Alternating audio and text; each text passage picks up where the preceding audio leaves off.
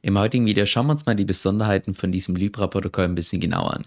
Genauer gesagt schauen wir uns mal an, was derzeit schon alles möglich ist, was künftig noch kommt mit der nächsten Version V2 und vor allem natürlich auch, wie du davon profitieren kannst.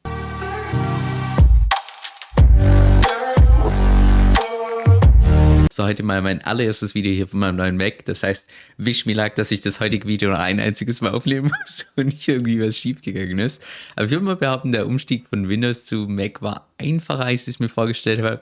Aber es gibt nach wie vor so ein paar Punkte bei Mac, wo ich, oh, wo ich so ein bisschen struggle. Aber ich glaube, das ist ganz normal.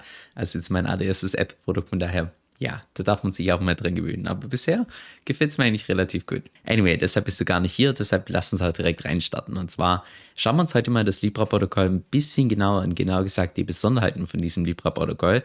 Das habe ich ja auch in zwei vorherigen Videos schon teilweise erklärt, beziehungsweise gewisse Bereiche davon.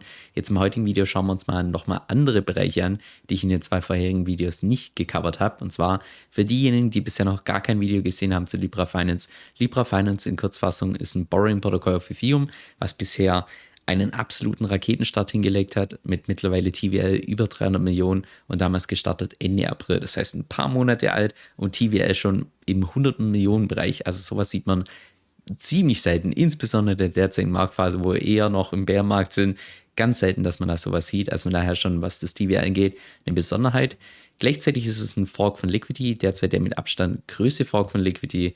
Und wenn wir uns mal hier das Protokoll ein bisschen genau anschauen, ich würde mal sagen, das, was das Protokoll primär ausmacht, ist eben der Stablecoin, also das, was du als Kredit aufnehmen kannst, das, was du minden kannst, weil das ein Interest-Bearing Stablecoin ist, was im Wesentlichen bedeutet, wenn du den einfach nur hältst, bekommst du die ganze Zeit Zinsen, die im Wesentlichen finanziert werden durch die ganzen gestakten Ether, die als Kollateral hinterlegt sind. Ich habe auch bereits zwei weitere Videos gemacht zu Libra Finance, die ich dir unten in der Beschreibung verlinkt habe. Und zwar hier das erste erste Video, wo wir uns ganz konkret das Protokoll anschauen, wie das funktioniert und vor allem auch, wie groß das Potenzial ist. Und dann noch hier das zweite Video, wo es um die Tokenomics vom Libra-Token geht, weil die doch, ich würde mal sagen, relativ raffiniert sind und weil es nicht einfach nur ein 0815-Token ist. Und jetzt im heutigen Video geht es konkret um andere Besonderheiten, die ich jetzt in den vorherigen Videos noch nicht gecovert habe. Das heißt, Themen, die das Protokoll im Vergleich zu anderen Protokollen nochmal besonders machen, aber jetzt vielleicht nicht auf den ersten Blick sofort ersichtlich sind. Ich selbst habe auch mittlerweile der Transparenz halber eine kleine Position in diesem Libra-Token. Es macht für mein Portfolio weniger als 1% aus, aber nur das der Transparenz halber. Das heißt, vielleicht bin ich in gewisser Hinsicht schon biased, weil ich einfach selbst investiert bin. Aber ja, wenn ich ein Protokoll interessant finde, dann ist es für mich das Coolste, wenn ich einfach so ein bisschen Geld mit drin habe, weil das mich einfach gleichzeitig zwingt, dass ich mich mehr damit auseinandersetzen möchte und dann automatisch tiefere Recherchen mache und so weiter. Zunächst mal die ersten News, und zwar die Version von Libra Finance, die derzeit live ist, ist die Version V1. Jetzt soll allerdings bald noch die Version V2 launchen. Und sofern ich das hier richtig gelesen habe, ist es so, dass V2 ganz kurz davor steht, auf das Testnet zu kommen. Also Testnet ist im Prinzip die Umgebung, wo man alles Mögliche testen kann, allerdings nur mit Spielgeld. Da geht es noch nicht um das richtige Geld, bevor das Ganze dann auf das Mainnet kommt. Und Mainnet ist dann dann dort, wo, ja, wo es um das richtige Geld geht, wo man dann auch tatsächlich Geld verlieren kann, falls irgendwie was nicht funktioniert. Und es wird wohl derzeit noch auditiert von Consensus und demnächst sollen auch die Docs rauskommen zu Version V2. Und sobald die draußen sind, werde ich definitiv noch ein zusätzliches Video dazu machen, weil was da alles geplant ist, also ist schon ziemlich krass. Jetzt meine persönlichen Highlights sind definitiv hier das erste, dass Version V2 auch auf Arbitrum gelauncht wird. Das heißt, auf dem Second Layer von Ethereum, wo die ganzen Gas-Fees nochmal ein Vielfaches geringer sind als auf Ethereum selbst. Und auch der zweite Punkt, wenn ich mir einfach mal hier diese Liste anschaue, das Gefühl, das Protokoll, ich sag mal, die coolsten Aspekte von den führenden DeFi-Protokollen einfach alle rauspickt und dann irgendwie kombiniert. Also ziemlich raffiniert, was sie da machen, schon allein, wenn wir mal das gemeinsam durchgehen. Beginnen wir mal hier mit den ganzen Worts. Das ist ja, ich sag mal, zum Großteil ein Fork von Liquidity. Das heißt, dass du hier entsprechend dein Kollateral hinterlegen kannst und dann entsprechend deine Tokens minden kannst. Und Liquidity derzeit aus meiner Sicht der mit Abstand ja Marktführer, was Effizienz angeht von Vaults und auch was Dezentralität angeht. Dann zusätzlich hier dieser Stablecoin, der im Prinzip auf Lido Finance aufbaut. Lido Finance ist derzeit mit Abstand größte DeFi-Protokoll und auch das, was momentan mit Abstand am stärksten wächst, weil momentan jeder einfach ein Staking möchte bei Ethereum und das dann kombiniert mit so einem Interest-Bearing Stablecoin, dass man quasi die Staking Rewards nimmt und automatisch umwandelt in ich sag mal, einen festen Zinssatz auf einem Stablecoin, das ist schon eine ziemlich coole Sache. Aber es geht noch weiter, wie beispielsweise, dass in Version V2 diese Flashloans mit dazukommen, was beispielsweise eines der Hauptfeatures ist oder war von Aave. Das heißt, das kommt noch dazu. Dann hier diese Locked Dynamic Liquidity, so wie es beispielsweise bei Radiant der Fall ist, was ich würde mal sagen, relativ bullish ist für den ganzen Token, weil du, um diese Rewards zu bekommen, einfach den nativen Token für eine gewisse Zeit weglocken musst. Dann dieses Bribing, was sie von Curve beispielsweise haben, eines der Key Features von Curve, was cool ist für die ganzen Yield-Farmer, weil die dann im Prinzip selbst bestimmen können, wo die ganzen Rewards ausgeschüttet werden. Dann dieses Auto-Loan-Repayment, was so ein Stück weit, ich sag mal, eine ja, nachgemacht ist von DeFi selber, dass man sich als Borrower nicht die ganze Zeit Sorgen machen muss um diese Liquidation. Dann bekommen die ganzen Leute, die diesen nativen Token halten, bekommen noch Voting-Rechte, damit das Ganze schlussendlich eine DAO ist. Dann noch zusätzlich Token Burn, was wiederum gut ist für den nativen Token. Das heißt, im Prinzip eine Kombination von den führenden DeFi-Protokollen, die Key-Features raussuchen und das alles kombinieren. Das ist im Prinzip die Version V2. Ich gehe mal primär davon aus, dass hier dieser Raketenstart, was das TV angeht, dass der primär dafür verantwortlich ist, dass der native Token mittlerweile auch bei relativ großen bekannten Exchanges gelistet wurde, wie KuCoin, BitGet, Gate.io, MaxC, Crypto.com und das alles in den letzten zwei Wochen. Und das trotz der Tatsache, dass der native Token hier, Libra Finance, ja, vom Market Cap her 14 Millionen, das ist nahezu gar nichts. Das ist so ein Wurm mit auf dem Rang 2661. Und trotz dieser Tatsache sind mittlerweile schon gelistet bei relativ großen, relativ bekannten Exchanges. Angeblich wurde das Projekt auch hier schon zweimal gefeatured oder beziehungsweise erwähnt in Binance Reports. Das könnte jetzt ein Indiz dafür sein, dass es vielleicht irgendwann mal demnächst bei Binance gelistet wird. Aber auf sowas würde ich mich nicht verlassen. Aber ich sag mal im Allgemeinen, ein Listing bei Binance ist so ein bisschen, ja, ich sag mal einerseits ein starker Katalysator, was den Preis angeht, weil in aller Regel ein Binance-Listing heißt diesen hier. Ganz schnell nach oben geht der Preis und irgendwann geht er dann auch wieder ganz schnell nach unten, allerdings meistens mit einer gewissen Differenz, dass er nicht mehr auf das gleiche Niveau zurückgeht, sondern leicht höher. Aber ja, im Allgemeinen, bei Binance gelistet zu werden, ist halt im Allgemeinen so, ich sag mal, es steckt nicht immer fundamental was dahinter hinter dem Projekt, aber wenn einfach Binance der Meinung ist, hey, mit dem können wir vielleicht irgendwann mal künftig viel Geld verdienen, dann tun die in aller Regel solche Tokens listen. Das heißt, wenn das kommt, wäre das nochmal einfach ein, ich sag mal, gutes Zeichen für das Projekt. Ich sehe jetzt zu den eher, ich sag mal, eher nerdigeren Themen, die allerdings aus meiner Sicht super interessant sind. Und zwar zum einen, was diese Redemption angeht. Und zwar könntest du den Mechanismus dahinter schon von Liquidity kennen. Das Grundkonzept ist, ich sag mal, relativ ähnlich. Es gibt allerdings gewisse Unterschiede. Und zwar vom Grundmodell ist es hier ähnlich, dass wenn der Stablecoin hier, der EUSD, sollte der mal zu irgendeinem Zeitpunkt zu günstig sein. Das heißt, nicht bei einem Dollar stehen, sondern beispielsweise bei 95 95 Cent, dann könntest du den jederzeit umtauschen gegen 1 Dollar in Ether, also gegen den Face Value in Ether. Zahlst allerdings, wenn du das über diesen Weg machst, zahlst du eine Redemption Fee in Höhe von 0,5%.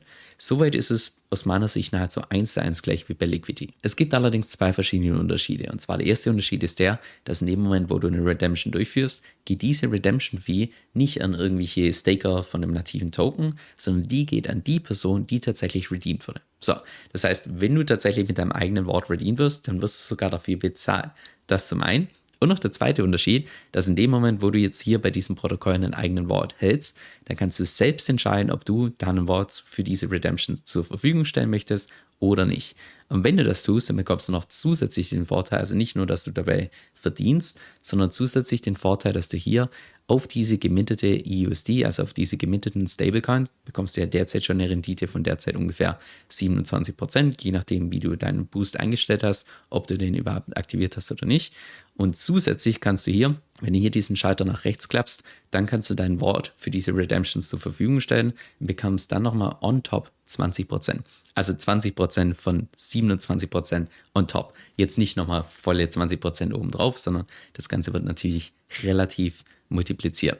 Aber ja, das heißt gleichzeitig, in dem Moment, wo du redeem wirst, bekommst du einerseits diese Redemption Fee in Höhe von 0,5% und gleichzeitig noch 20% mehr Cashflow. Also das ist schon eine ziemlich coole Sache, dass man tatsächlich vom Protokoll aus belohnt wird dafür, dass man im Prinzip dem Protokoll hilft, dass es ständig alles einfach überversichert ist und dass jeder zu jedem Zeitpunkt sein Stablecoin wieder umtauschen kann. Jetzt noch zu einem anderen Feature, was sie sich höchstwahrscheinlich von DeFi selber abgeschaut haben. Und zwar, wenn du hier auf dieses Schild draufklickst, auf das CR Guardian, also Collateral Ratio Guardian, wenn du hier auf die Einstellung gehst, kannst du hier quasi selbst einstellen, wann dein Wort automatisch, ich sag mal nicht liquidiert wird, sondern quasi wann das Risiko rausgenommen wird. Und zwar könntest du hier beispielsweise einstellen, hey, ab, einem, ab einer Collateral Ratio von beispielsweise 180 Prozent möchte ich gerne, dass meine Position wieder hochgeht auf 200 20 Prozent. So, was passiert im Hintergrund? Du hast das quasi als Service eingestellt und in dem Moment, wo du das als Service eingestellt hast, kommen irgendwelche Keeper. Was das ist, da kommen wir gleich noch drauf zu sprechen.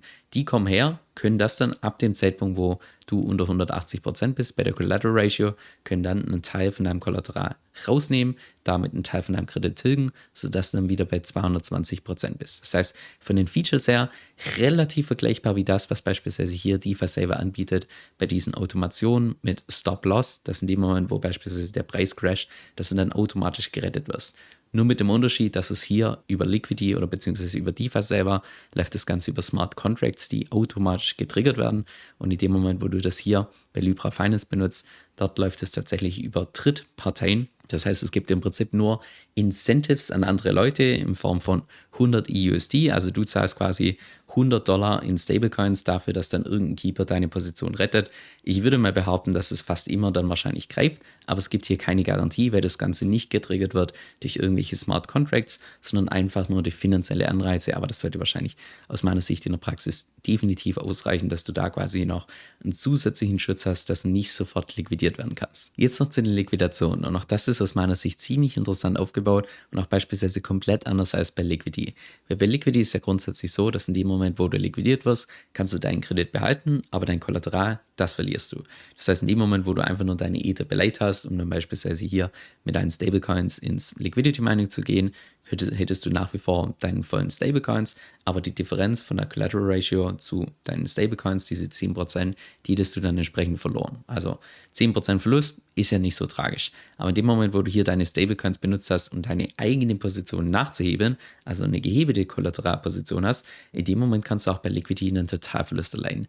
Und das ist beispielsweise hier bei Libra Finance nicht so, aufgrund der Tatsache, dass es erstens beispielsweise keine kompletten Liquidationen gibt, sondern du kannst maximal zu 50% liquidiert werden und das ist auch nur maximal. Es kann auch weniger sein in der Praxis und laufen tut das Ganze über sogenannte Liquidatoren, also ähnlich wie bei Liquidity, das können irgendwelche anderen Parteien sein, könntest auch beispielsweise du selbst sein, wenn du ein Entwickler bist, jemand, der mit dem Code zurechtkommt und sogenannte Keeper oder beziehungsweise Keeper ist eigentlich nur der, ich sag mal, das Programm, der Code, um dann die ganze Liquidation entsprechend durchzuführen. Hier in den Docs findest du auch ein super Beispiel, wo so eine Liquidation im Detail erklärt wird, wie das Ganze funktioniert, wie es berechnet wird und so weiter. Das gehen wir jetzt im heutigen Video nicht gemeinsam durch, weil ich will euch entsprechend nicht langweilen mit diesem nerdigen Zeug, sondern wir gehen primär auf die Folgen drauf ein. Und zwar die Folgen sind die, dass du tatsächlich bei einer Liquidation maximal 10% verlieren kannst. Und diese 10% sind das, was im Prinzip der Liquidator dann entsprechend gewinnt. Das heißt, dein Verlust ist genau das, was der Liquidator inklusive dem Keeper entsprechend einen Gewinn machen. Und das ist wiederum das Coole an dem Protokoll. Das heißt,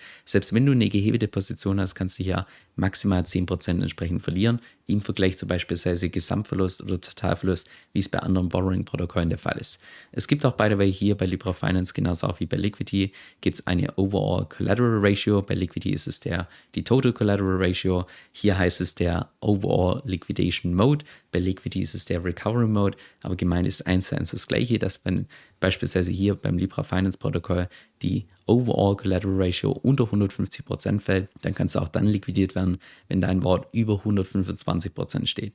Bei Liquidity sind es 150 und 110 Prozent, hier sind es 150 und 125 Prozent, aber vom Mechanismus her eins zu eins das gleiche. Jetzt noch zu meinem persönlichen Fazit. Also ich muss ehrlich zugeben, dass Libra Finance eines der wenigen DeFi-Protokolle derzeit ist, wo ich, je tiefer ich mich reinfuchse, je mehr Recherchen ich mache, desto besser gefällt mir das Protokoll. Auch wenn das Protokoll natürlich im Vergleich zu anderen DeFi-Protokollen, die sich bereits etabliert haben, um ein Vielfaches riskanter ist, weil das Ganze relativ neu ist, relativ jung, kein wirklicher Track Record. Und dementsprechend, wenn da auch mit V2 einfach ganz neue Features kommen, heißt es natürlich auch gleichzeitig erhöhtes Smart Contract Risk mit Exploits und so weiter. Also Risiko ist definitiv gegeben. Aber von dem, wie sie vorgehen, dass sie einfach von bestehenden DeFi-Protokollen, vor allem bei den führenden DeFi-Protokollen, so die coolsten Aspekte rauspicken und dann im Prinzip kombinieren, das ist einfach ziemlich cool, dass sie da nicht irgendwie das Rad neu finden, sondern dass sie einfach bestehende Protokolle her hernehmen oder rannehmen und das Ganze so kombinieren. Jetzt ich selbst, wie gesagt, habe eine kleine Position in diesem Libra Finance Token, die ist vernachlässigbar klein, die ist nur so groß, dass es mich selbst einfach interessiert, mich ständig zu informieren. Bitte nimm das nicht als Anlass, jetzt selbst in diesen Token einfach zu investieren, blind reinzuspringen oder sonst was. Mach immer deine eigene Recherche, hinterfrag alles ich bekomme auf YouTube relativ häufig Fragen im Sinne von, du Kevin, welche Exchange kannst du denn empfehlen? Was nutzt du selbst eigentlich zum Auscashen? Welche Wallet verwendest du? Wie mache ich das am besten jetzt mit meiner Steuererklärung? Lauter solche Fragen. Und genau deshalb habe ich dazu eine separate Seite erstellt, wo ich alle Krypto-Tools und Krypto-Services, die ich derzeit benutze, entsprechend aufgelistet habe, auch mit den entsprechenden Tutorials. Und das werde ich auch in Zukunft regelmäßig updaten, sodass du jederzeit weißt, welche Services ich derzeit im Kryptomarkt benutze. Der Großteil von diesen Tools ist im Übrigen auch umsonst, das heißt, es kann jeder nutzen. Jetzt, falls du da mal selbst reinschauen möchtest, dann geh einfach auf meine Homepage kevinsoe.com-tools. Das ist K-E-V-I-N soe.com Schrägstrich T-O-O-L-S. Und da kannst du dann einfach mal selbst durchschauen und schauen, was für dich selbst relevant ist.